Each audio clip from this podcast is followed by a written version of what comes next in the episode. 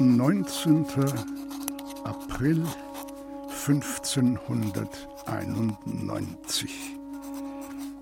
Andreas Brunner, welcher Gott im Himmel gelästert, sonst auch heftig geflucht, allhi aus Ganden ein Viertelstund an Pranger gestellt und auf der Fleischbrucken ein Stück von der Zungen genommen.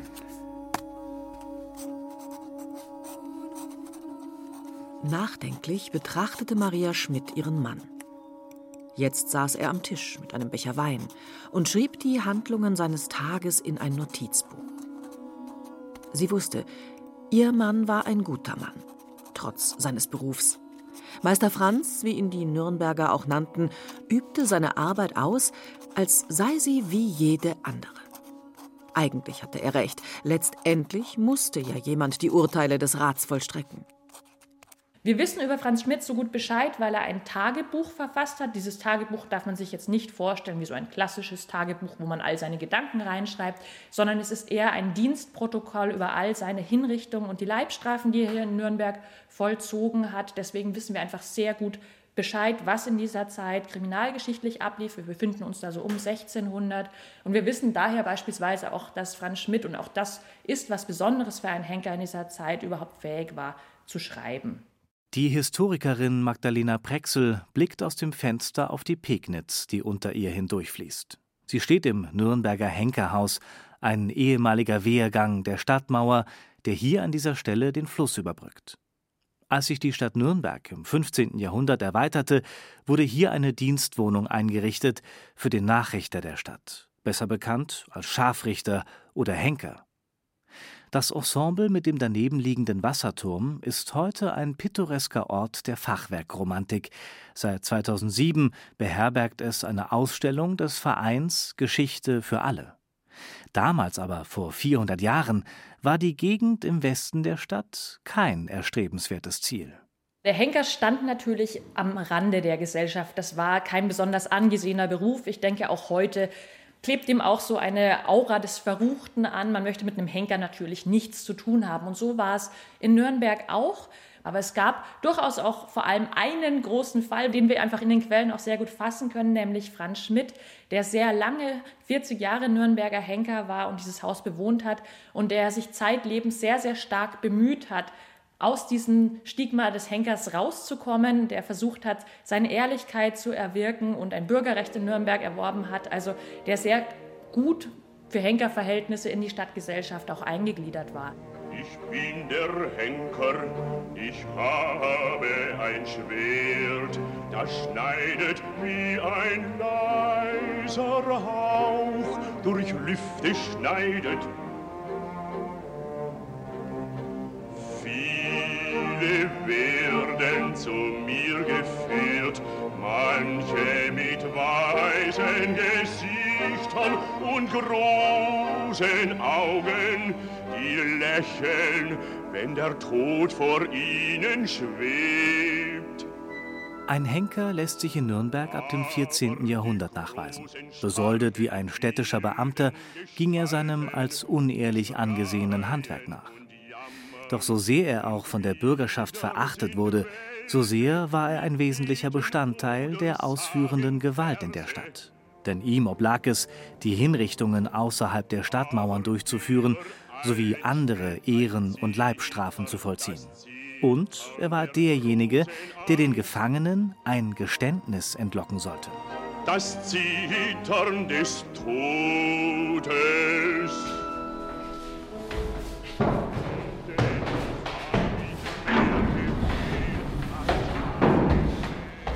gehen wir hin gerade? Jetzt gehen wir runter in den Folterkeller.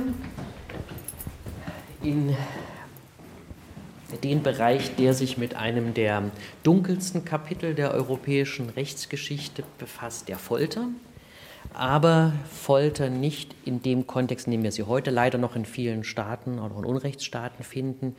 Folter, die wir heute häufig finden, entweder im militärisch im kriegerischen Kontext oder in Bürgerkriegskontexten oder auch in Unrechtsregimen Folter heute ist das Zufügen von Schmerzen gegenüber Menschen in Form einer Machtausübung an Informationen zu gelangen oder um einzuschüchtern.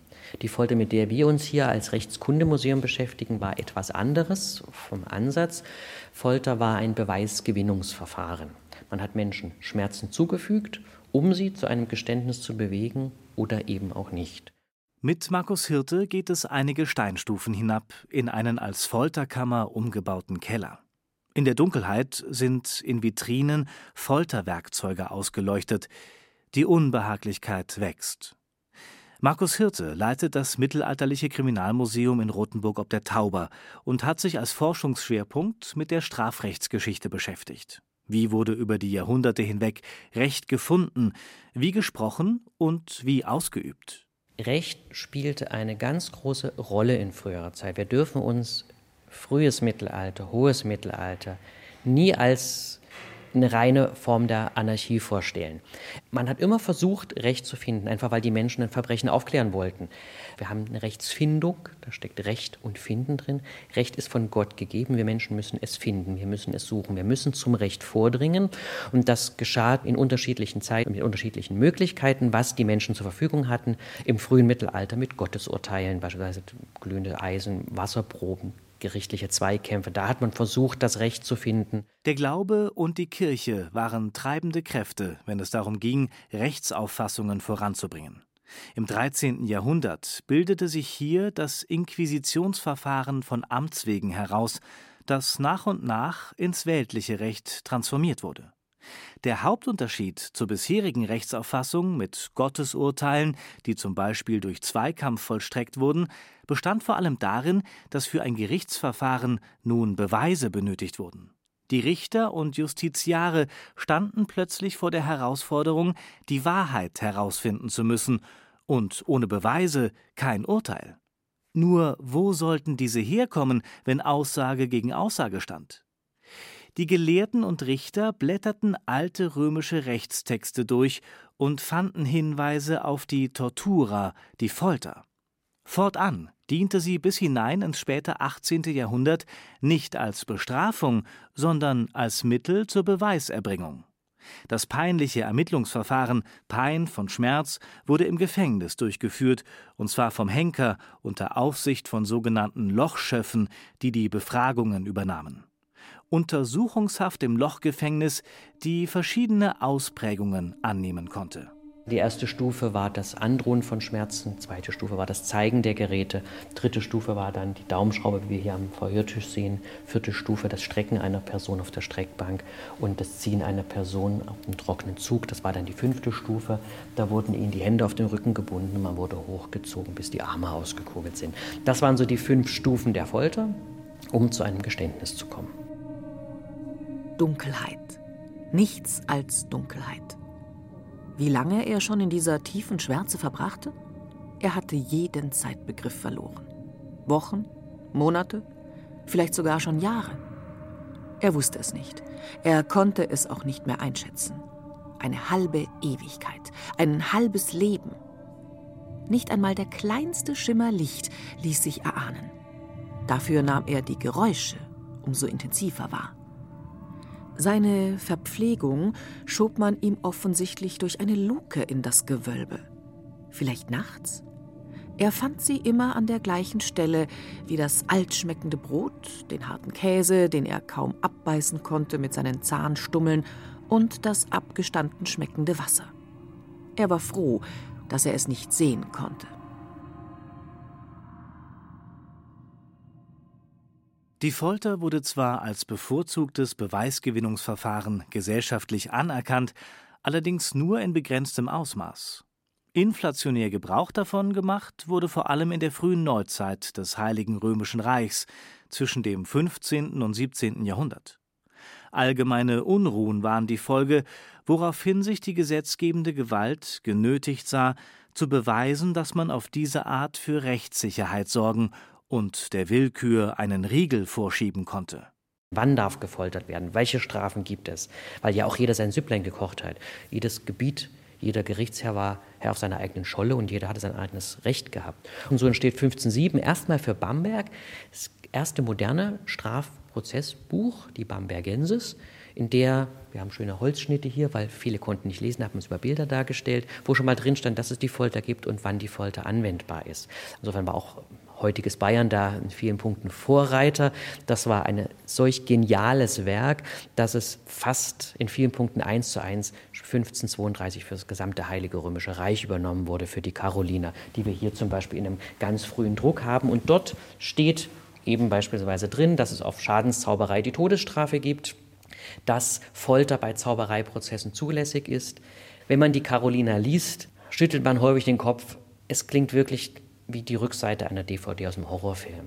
Wenn man allerdings bedenkt, dass es vorher noch viel, viel schlimmer gewesen ist und man es hier versucht hat einzudämmen, indem man es schriftlich fixiert, dann ist es doch ein Fortschritt. Das Abtrennen von Körperteilen, Brandmarken, Kneifen mit einer glühenden Zange, Ertränken, lebendig begraben, Tod durch den Strang, Rädern, Hinrichtung durch das Schwert. Die Schwere der Bestrafung wurde oft an der Schwere der Tat gemessen, die in der peinlichen Halsgerichtsordnung Kaiser Karls V. festgehalten wurde. Doch nicht nur Schauerliches findet sich da, sondern auch zum ersten Mal deutlich formulierte Verbesserungen des Gerichtsverfahrens, zum Beispiel was die Unterbringung der Gefangenen anbelangte.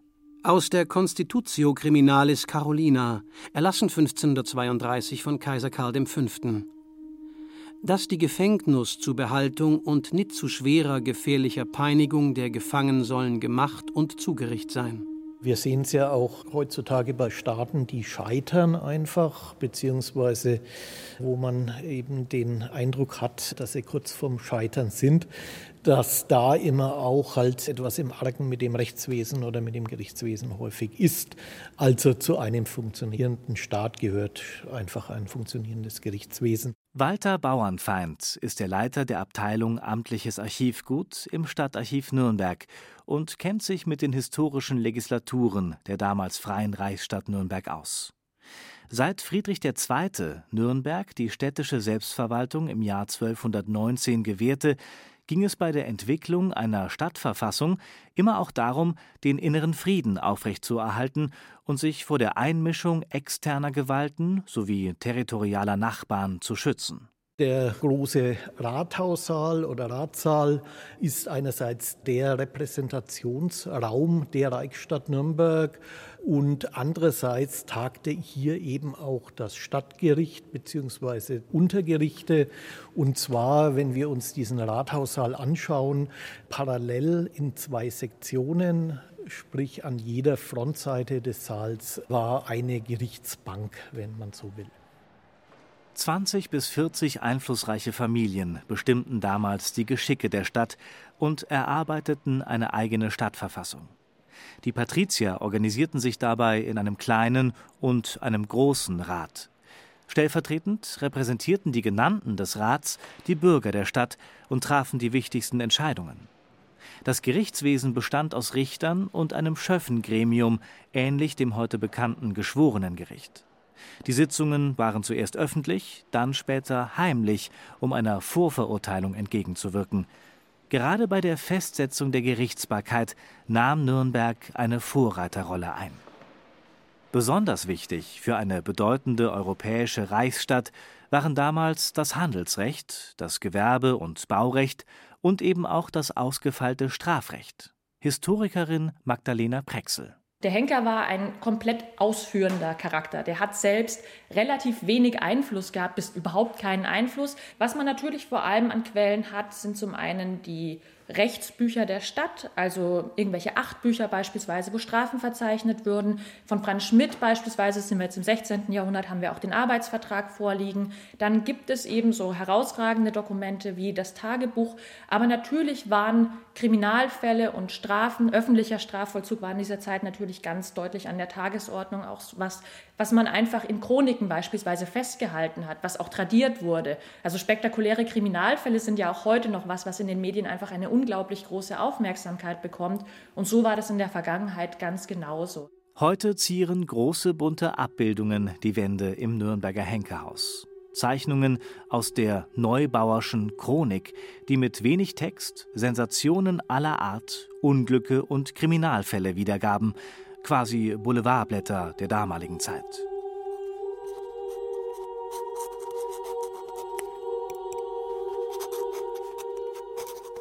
4. August 1612.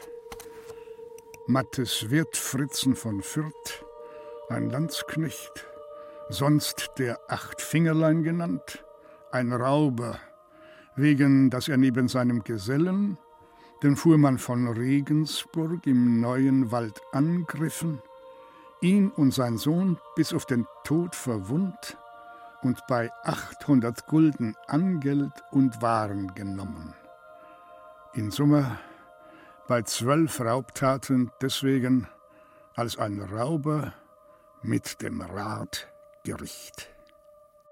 Es gab bei den Hinrichtungen durchaus sehr, sehr viele graduelle Abstufungen. Das heißt, dass wenn man zum Beispiel einen relativ hohen Stand in der Stadt hat und kein unglaublich furchtbares Verbrechen begangen hat, in der Regel mit dem Schwert gerichtet wurde. Das war eine ehrenhafte Form der Hinrichtung und das hatte zum Beispiel zur Folge, dass man auf einem Friedhof, also in, auf einem Gottesacker bestattet werden konnte, in geweihter Erde wenn man eine sehr schwere Straftat begangen hat oder eben eher am Rande der Gesellschaft stand, dann wurde man in der Regel am Galgen gerichtet und da gehörte zur Strafe häufig mit dazu, dass der Körper einfach hängen gelassen wurde am Galgen und dann sich beispielsweise die Raben daran bedient haben, deswegen auch der Name Rabenstein für die Nürnberger Richtstätte.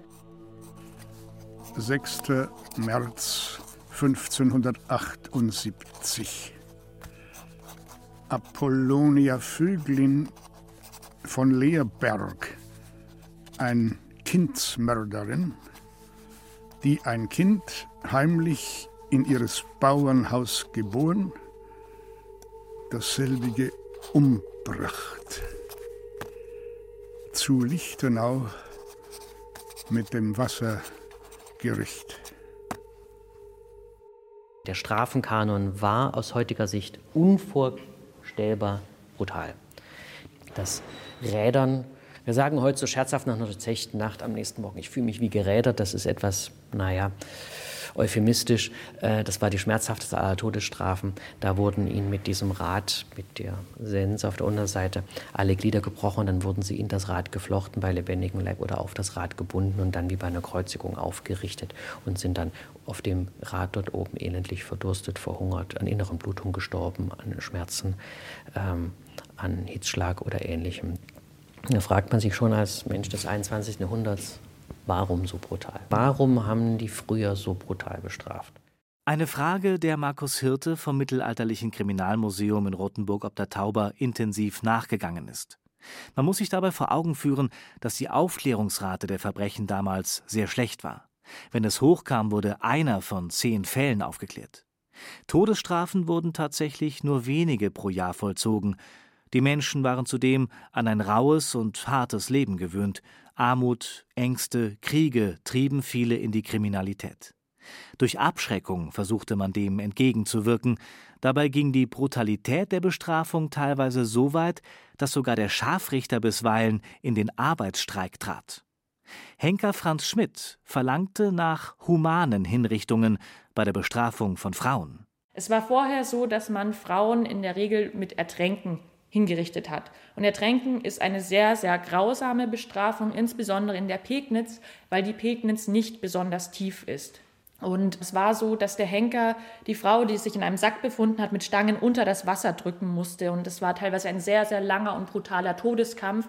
Und Franz Schmidt hat das ein paar Mal gemacht und ähm, was aus dem Tagebuch rauszulesen ist, mochte er das nicht. Also er hat das einfach ähm, sehr, sehr stark abgelehnt, hat sich deswegen mit den Geistlichen am St. Sebald zusammengetan und die konnten beim Rat der Stadt erwirken, dass Frauen künftig genauso wie Männer hingerichtet werden, das heißt mit dem Schwert oder dem Strang. Und diese grausamen Ertränkungen wurden dann eben abgeschafft.